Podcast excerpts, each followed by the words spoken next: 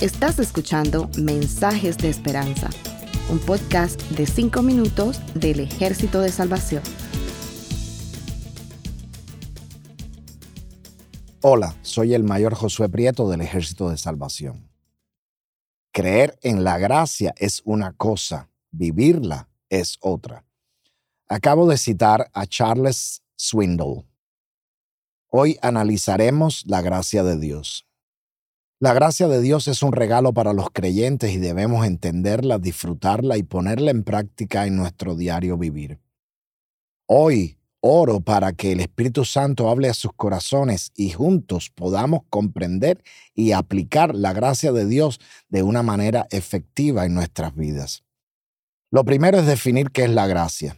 Alguien preguntó en Facebook y las respuestas fueron muy diferentes e interesantes. Una segunda oportunidad. Suficiente es lo que la cristiandad ofrece que ninguna otra creencia te puede dar. Algo que no merecemos. Algo que los creyentes aceptamos para nosotros, pero a veces rehusamos darlo a otros.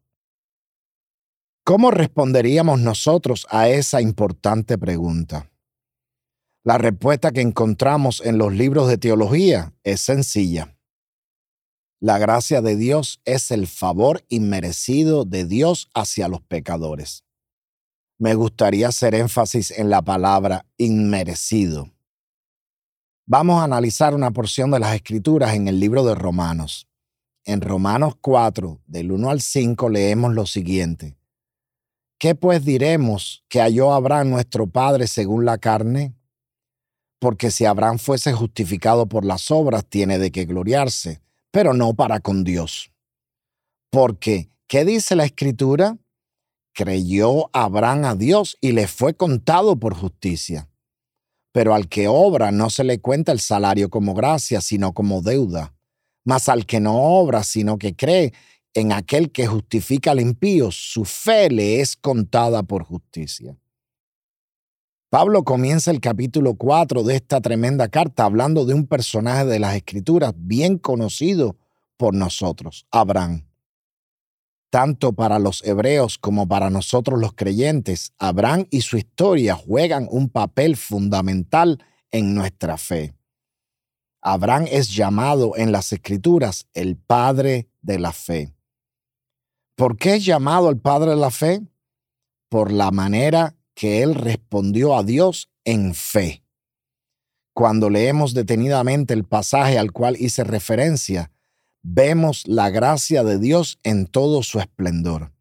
Específicamente en el verso 2 se hace evidente lo que ya dijimos. La gracia de Dios es un favor inmerecido. Pablo reflexiona en la vida de Abraham y dice, porque si Abraham fuese justificado por las obras, tiene de qué gloriarse, pero no para con Dios o delante de Dios. Todo lo que alcanzamos en la vida, los títulos que tengamos, las posesiones que tenemos, los logros que alcanzamos con nuestro esfuerzo y duro trabajo, son cosas en las cuales podemos gloriarnos podemos decir que hemos estudiado, que hemos trabajado y que ahora disfrutamos el fruto de nuestra labor, pero no delante de Dios. Pablo dice que Abraham podría gloriarse, pero no delante de Dios. ¿Por qué? La respuesta está en el versículo 3. Creyó Abraham a Dios y le fue contado por justicia. Abraham creyó y eso fue suficiente para ser declarado justo delante de Dios. Porque el que simplemente cree recibe la justificación. Justificación es el término usado en las escrituras para definir que la persona es justa delante de Dios. Por eso repito, la gracia es el favor inmerecido de Dios en nuestras vidas cuando hablamos de la gracia de Dios, estamos excluyendo el esfuerzo humano. Nuestras obras no cuentan cuando hablamos de la gracia de Dios.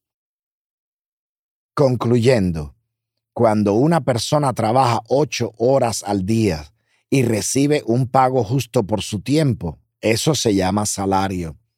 Cuando una persona compite con otra y recibe un trofeo por su desempeño, eso es un premio.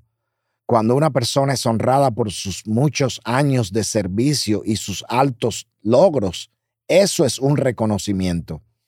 Pero cuando una persona no es capaz de ganarse un salario, ni de ganar un premio, ni perece reconocimiento alguno, sin embargo lo recibe, eso es gracia. Que el Señor les bendiga y les imparta su gracia. Gracias por escucharnos.